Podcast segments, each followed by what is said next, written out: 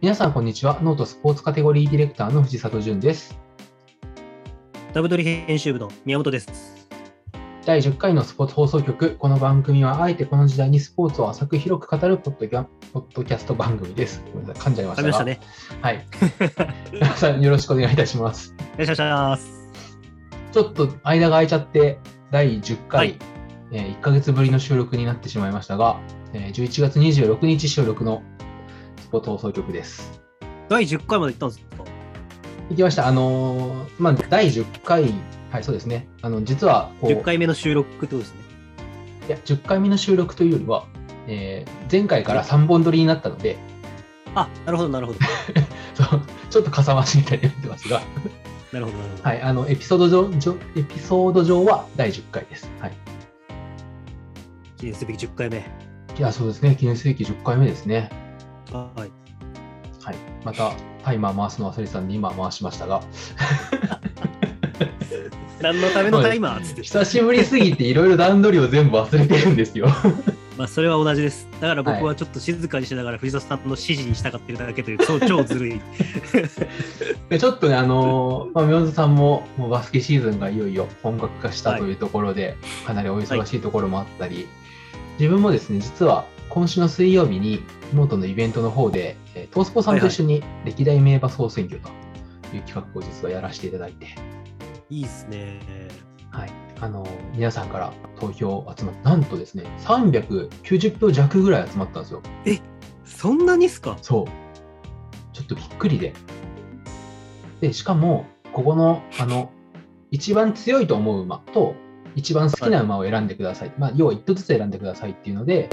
それの理由も書いてくださいねっておお願いをしたところ、390のうち310ぐらいコメントがついたんですよ、それの。へえ。優秀、皆さん。だからやっぱりみんなこう、馬を語りたい欲があったんだなっていうのがなんか改めて。いやーちょっと2つ、はいそこについて、いいですか。はいはい。まず、先月の話になるんですけ ど、はい。え3本目で撮ったら、もう、何のレースだったかもちょっと忘れちゃったんですけ天皇杯何秋ででしたっけすね。ど、天皇杯秋っすか。はい。まあ、あと僕当たりまし昨日て、の予想あ、はいそうなんですよ。あの、 日曜日ね、ちょうどハロウィンの日でしたね。だからレーそうスでが。すね。はい。えードキドキしながらテレビの前であの見てたんですが、まさか、ままさかの、まあ自分はしっかり外し、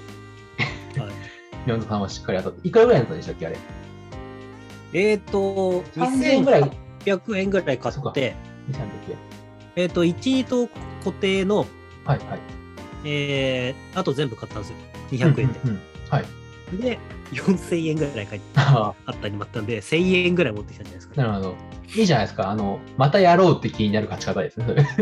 そうで すね。なんで、一応コーナーと企画としての手は保たれたっていう感じの。 二人とも大外しみたいなことにはならずによかっ 完た全。になんか、はい。はいまあ、またちょっとああの後で時間があれば、今週末はジャパンカップっていうまた大きなレースがありますので、はいちょっとそこも、はい、話そうかなとは思っていますが、ぜひぜひ。皆さん、この1ヶ月はどんな風にお過ごしでした かえー、10月にダブドリボリューム12という、あの、僕が所属しております、はい。バスケ雑誌が出たんですけども、でそれが終わってすぐに13の方に取り掛かっておりまして、えー今、絶賛取材、編集作業ということで、今、えー僕はその文字起こしであったりとかインタビューの、はいはい。えー取材にも行かせてもらって、えートヨタ暴食サンシャインラビッツっていうですね、女子の W リーグのチームの、はいえーはい東堂菜々子選手の取材にうんおー行ってまいりまして、日本代表で最年少で、えーオリンピックに出場した選手でなするねほ。ど。はいこ。れ、愛知まで行ったってことですか行きました、愛知まで。行おお。ってきまして。なんかもう結構、えートヨタ暴食さん、サンシャインラビッツさんが、いろいろこう仕掛けていきたいってことなんで、うんうんうん。スポーツ放送局で潜入もしちゃってもいいんじゃないかなとか、ぶっちゃけ思ったりとかしてるんですけど、いいですね。ここでちょっと先週インタビューとか流すわ流したら、ちょっとみんなに見てもらえるんじゃないかなって、 ちょっと横島な気持ちにもなったり。はい、持ってますんで、なんかこう、えー、とチームとして全然こう、まあ、チームは昔からあるんですけど、はいはい。こうまあ、その東堂選手がオリンピックに出場したっていうところあたりをきっかけなのか、ちょっとわかんないですけど、時代なのかわかんないですけど、うんうんうんこうチームをこう発信していこうっていうふうにこうスタートを舵取りをしたみたいなので、なるほど。まあ、いろんな、はいえー、多分メディアさんが今後、チームにも注目していくんじゃないかな。愛知ってたたくさんあるんですよね、バスケチームが、男女とも。うんうん、そうですよね。はい。なので、まあ、そこで、こう、どう、トヨタ暴食サンシャインラビッツさんが、こう地域とこう密着しながら味を出していくかみたいなところが、すごく楽しみだなっていうのもありますし、ぜひ、ボリューム13の東堂直子選手の、えーインタビューを読んでいただけたら嬉しいなとああ、思いっいてでますね。 1月下旬から2月ぐらいに販売されますおので、お、なるほど。よろしくお願いします。いいですね。はい。もうほぼ今毎週あれですか ?B リーグなり W リーグの取材に行ってるみたいな感じですかそうですね、週1、まあ、行ければ、えーまあ、仕事の関係もあるんですけど、行ったりとかしていて、先日は大学にも行ってきました、白鴎大学女子バスケットボール、ーインカレが始まるので、12月6日から。なるほど。もうバスそうケ、ですねそうですよね。高校バスケもあるし、大学バスケもあるし、そうなんですよ。 B リーグも W リーこグれもか超ら、忙しいねで、すバね。スケシーズンということで、はいまあ、取材に行かなくても、やっぱり見なくてはいけないというか、まあ、見たいというのもありますし、うんうんうん見たい試合が目白押しだし、見なきゃいけない試合もあるというところで、なるほど。まあ、この週末、えー土日27日、28日には日本代表戦の男子のはい。初陣がありますので、今日ちょうどね、その12人のメンバーが発表されまして、あ、そうなんですね。登録ロスターが、はい、要は、えっと、えーオリンピック後初の、初のって大丈夫ですかね、男子は。そうですね、そうですよね。はい、で、まあ、ヘッドコーチが変わって、そうなんですよ。あ、本当だ、本当だ。ニュースになってますね。ということで、まあ、期待されていた斎藤匠選手、名古屋ダイヤモンドドルフィンズだったりとか、えーまあ、富樫選手は継続うんうん。であったりとか、まあ、あと注目っていうと、若い選手2人ですかね、えー西田優大選手というルーキーの選手と、はいはい。えー岡田優太選手、信州ブレイブウォリアーズの、うんえー若手が2人っていうのと、まあ、あとはずっと待望論があった、えー藤井優真選手、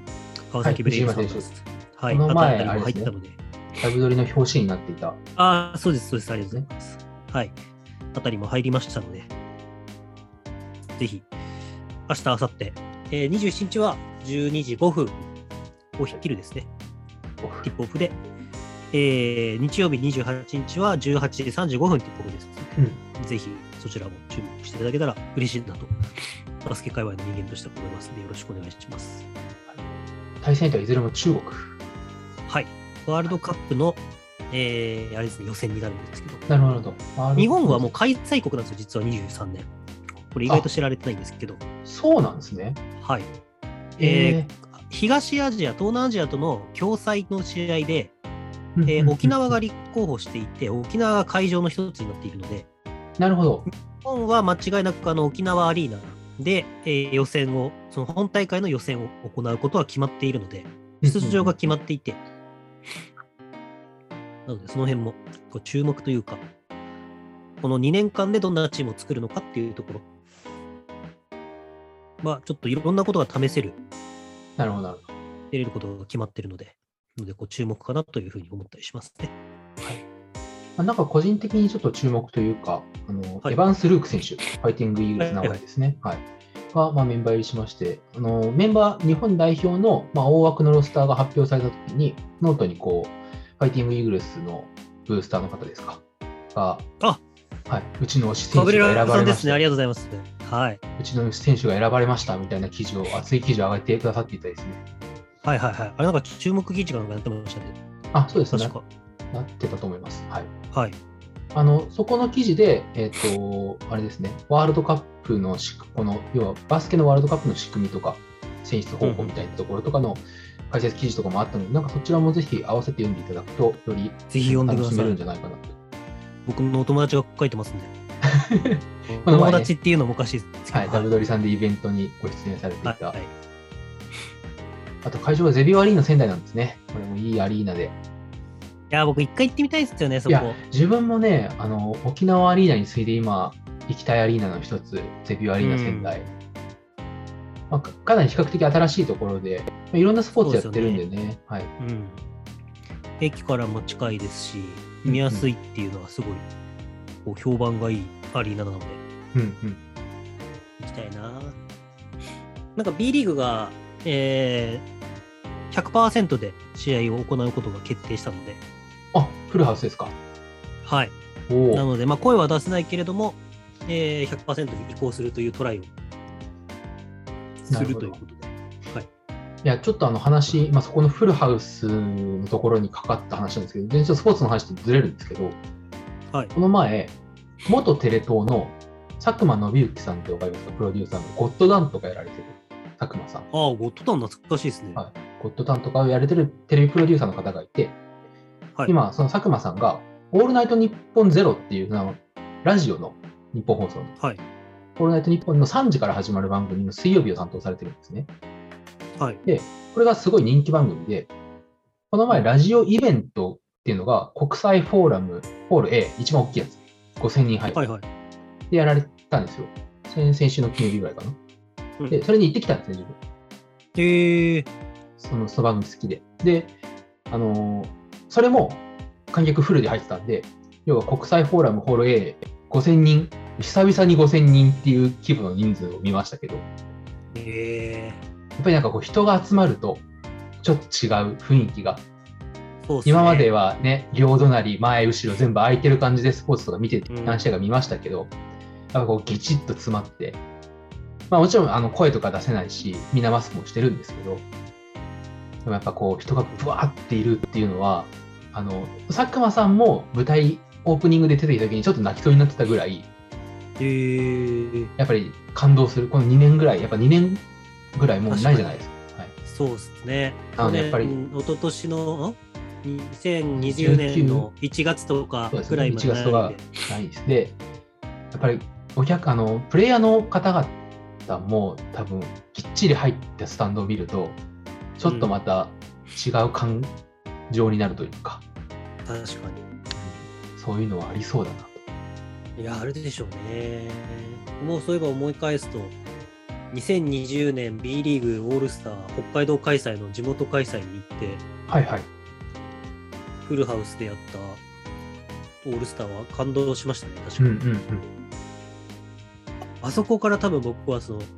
満員御礼みたいなものが感じてないです。あれが最後なのかあーまあ、そうですよね。な。うん。まあ、なので、ちょっと、ね、これで、よりもしかしたらいいプレーが見れるかもしれないっていうところもあそりうでますすね。はい。あと、なんか、あの、これはまだ確定じゃないと思いますけど、浦和レッズが J リーグで声出し OK にするみたいなところを話し合ってるみたいなと、ニュースとかもあったので、それはあれなんですか、そのチームごとにとかホームスタジアムごとに分かれる感じであトライするってことなん多分、ですね。まあそうですね、まあホームスタジアム、まあ多分、あの、あれですね、埼玉スタジアムがある程度広いので、人数も絞った状態だったら声出してもいいんじゃないかみたいな、多分実証実験的なのをやらせてくれみたいな話だとな思るいまほど、すなるほど。はい、というのもあったとはいいうところで、まあ、自分は実は、えー今日は26日ですが、えー今週の火曜日、日本シリーズ、えーオリックス対ヤクルトの第3戦に東京ドームに行ってきました。どうすか、い、やー日本シリーズの空気は。ちょっと胃が痛いですね。あの、まあ、第こ三れ終戦わはった、はい、 1点差で敗れたやつですよね。そうですね、はい、あの、まあ初戦からもう熱戦続きで、第1戦はオリックスのサヨナラ勝ち。で第2戦はヤクルトが2対0で勝利。はい。でまあ、自分が見に行った第3戦は、えー、取りつ取られつの展開で5対4かなでヤクルトの勝利。はい、で第4戦がヤクルト2対1で勝利。もうこの時点でヤクルトが3勝になったので、昨日王手がかかっていたんですが、まあ、昨日の試合もすごくてですね、すごかったっ すね。オリックスがい5や、対決ま2っで、はたいと正直思いましたわ。あのはい、5対2でリードして8回裏にヤクルトの山田哲人のスリーランで同点に追いつくという展開になって、あんま正直負けたと思いました、これは。もうこれいや、 9僕回裏、も9思いました。回裏逆転さよならかなみたいあれの空気感はヤクルトの空気感でしたよね。な。完全に9回ですよね。そしたら9回の表に、ジョーンズ。はい。さらって調べたんですけど、交流戦での結果もほぼ五分五分なんですね、15そうなんで年す間で。そうなんですチよームって。本当になんか、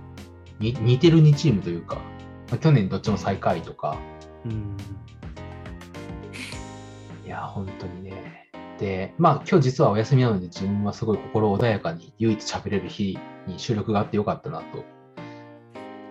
今日仕上がったら多分、一応、候補日、昨日もありましたよね。ちょっと 昨僕日がは無今理日ででしたね。今日がいいっつって、 あれだったんで、そう絶対ダメですね。あの絶対ダメでしたね。全然考えてなかったですけど。で、まあそうですね、第3戦見に行ってましたが、どんぐらい入ったのかな、でも、まあでも、あの左右上下空いてて、空いてる感じだったんで、でもそれでも多分1万ちょいぐらいは入ってたと思いますが、まあ、やっぱドームなので、拍手の応援が響く。確かに。はい、で、まあ、第1戦、オリックスがサヨナラ勝ちしたんですけど、まあ、ヤクルトの抑えのマクガフっていう投手が最後打たれて逆転負けしたわけですよ、ヤクルトは。で、はいはいはい。今回も最終回5対4で1点差の状況でマクガフが出てきて、はいまあ、リベンジ、リベンジだったんですけど、もうね、あのオリックス側はもちろん応援してるんですけど、それ以上にヤクルトのまあ後押しする拍手の方が大きくて、まあ、そうっすよね。もう攻撃側の、はい、応援が。まあ、ほらやっぱりあの太鼓があって、ラッパがあってとかだったら、ちょっと音の感じも違うので、かき消されないとは思うんですけど、どっちも拍手なんで、もう完全にかき消されちゃって、おエラフィックスの応援が。ああ。いや、まあはいすごいな。ちょっとこれは、まあここ2年間ぐらいがね、ちょっと一方的な試合が多かっただけに、そうなんですよ。全然見なかったっすもん、正直、日本シリーズ。 あもうなんかこのゲーム2はね戦目ぐらいまでパーって流し見してて、あもう終わ終わるんだなみたいな感じ の、正直テンションだったんで、今までの日本シリーズって。ちょっとこれはね、こんだけ拮抗すると面白いっすね。もうね、全部の試合が拮抗してるんで、最後まで見逃せないし、うんはい、で明日からは、いえやーーはい、京セラドームではなく、まもっともっとスタジアム神戸に場所を移して、あ藤沢さんには悪いけど、第7戦まで行ってほしいな。いやいや、悪くないですよ。だってもうどのみちオリックスは7戦まで行くしかないですから。 明日勝って。あ、そうか、そうか。そうです。まあ2、3っすもんね。そうです。そうです。オリックスはもう勝つ。つしかないのか。オリックスはもうあと2勝するしかないんでね。で、まあ明日は大エース、山本由伸が投げますんで、そうか、そうか。いやーいいじゃないですか。そうですね。まあでもね、ちょっとね、視聴率とかの数字が出るんですが、今回あの全部地上波でやってるので、視聴率のニュースが出るんで、やっぱ8%とかしかないのがちょっとなっていう、どうにかなんねえのかな、これってちょっと思うところではありますが、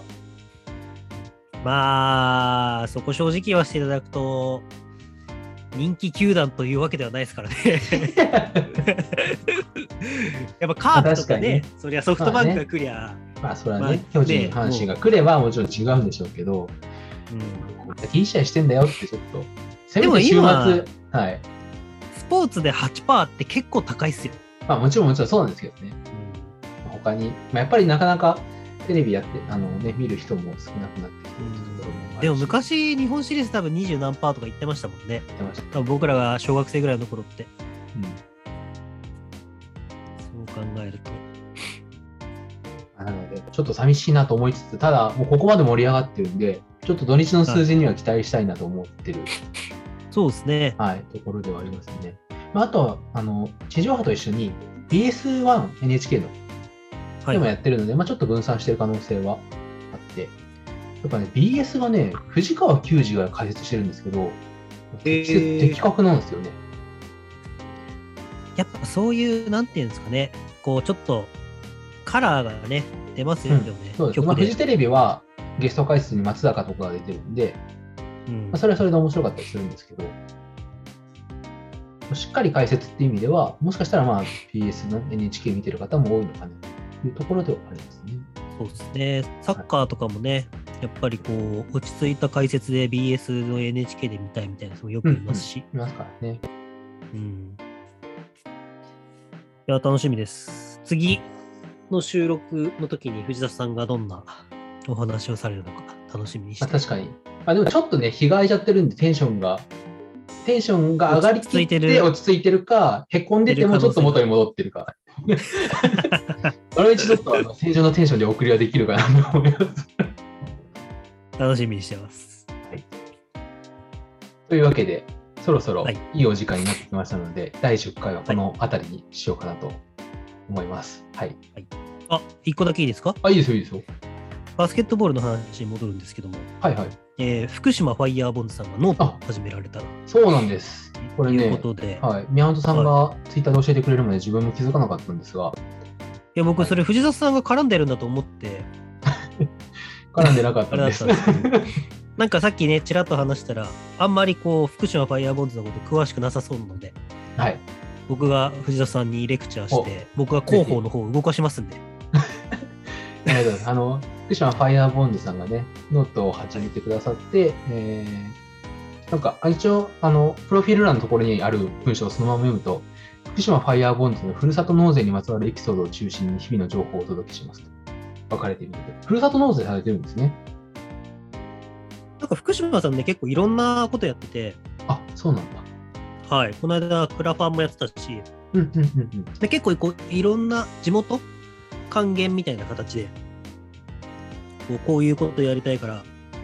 クラファンやりますとかふるさと納税でとかっていうのは取り組みは結構たくさんあるんですけどうんうん。おそらくその発信力があまり強くないっていうとおかしいんですけどなるほど、なるほど。こうすごい素晴らしい活動をしているのでそういうものをもっとどんどんどんどん外に出していこうっていう一環のノートになるのかなと思いますね。なるほど。あの、はい1本目に上げてくださった記事もですね、あの、ふるさと納税でプロテインを買うみたいな記事を上げてくださっているので、ぜひうんはい頑張る人の山内翼くん地元の選手ですね東海大学出身。ですね、爽や僕かのな。福島での一押しの選手ですね。おこれはポジションはどこの選手ですかシューティングガードですね。お ?SG です、ね。彼は。はですね、あのこれからすればインカレもバスケ始まるんですけど、はいはい。あのインカレに出れてない選手なんですよ。へ B チーム、ー A チームがインカレとかに出るんですけど、はいはい B チームの選手で A チームで残れなくて、そこからプロになったっていう異色の選手。ああ、いいですね。ストーリーがあはる。い、で、まあ、地元の選手なので、あのそこで福島で頑張りたいっていうことで、うん頑張ってるんですよだからその B チームだから決して悪い選手ではわけでは,、はいはいわけではなくて、本当に素晴らしい選手なんですけど、面白いですよ、彼は。あの今シーズン、栗原さんって方が引退されて、ヘッドコーチで、アシスタントコーチに入ったんですけど、はい。栗原さんに憧れてバスケットボールをやってて、栗原選手の引退ゲームに彼が一緒にコートに立って、うーん。なる大号泣して、僕は栗原さんに憧れてバスケやりましたみたいな感じで。ほど。で、花束を渡したら、山形だったんですよ、そのシーズン。はいはい。栗原さん。えー栗原さんが移籍してきたあ、コーチとして移籍してきて入ってたところが福島っていう。なるほでど。い今は指定関係というこや、なんかそういうストーリーやっぱ読みたいですよね。チーム初で。とで。うん読みたいですね。なんか、なんで僕が福島に対してそのストーリーを語ってるのかちょっとわかんないですけど。ちょっと書いてくれるように、ちょっと、ははいい、お願いしてみよう。っていうのを結構、もう福島もね、地元の選手が結構戻ってきて、ストーリーたくさんあるんで、うんうんうん元、こう、八村世代の、えー水野寛太選手、八村塁世代ですね。うん。はいはい。あの世界 U19 で世界10位って立った一番強かったと言われるアンダーカテゴリーの代表の時代の選手とかいますんで、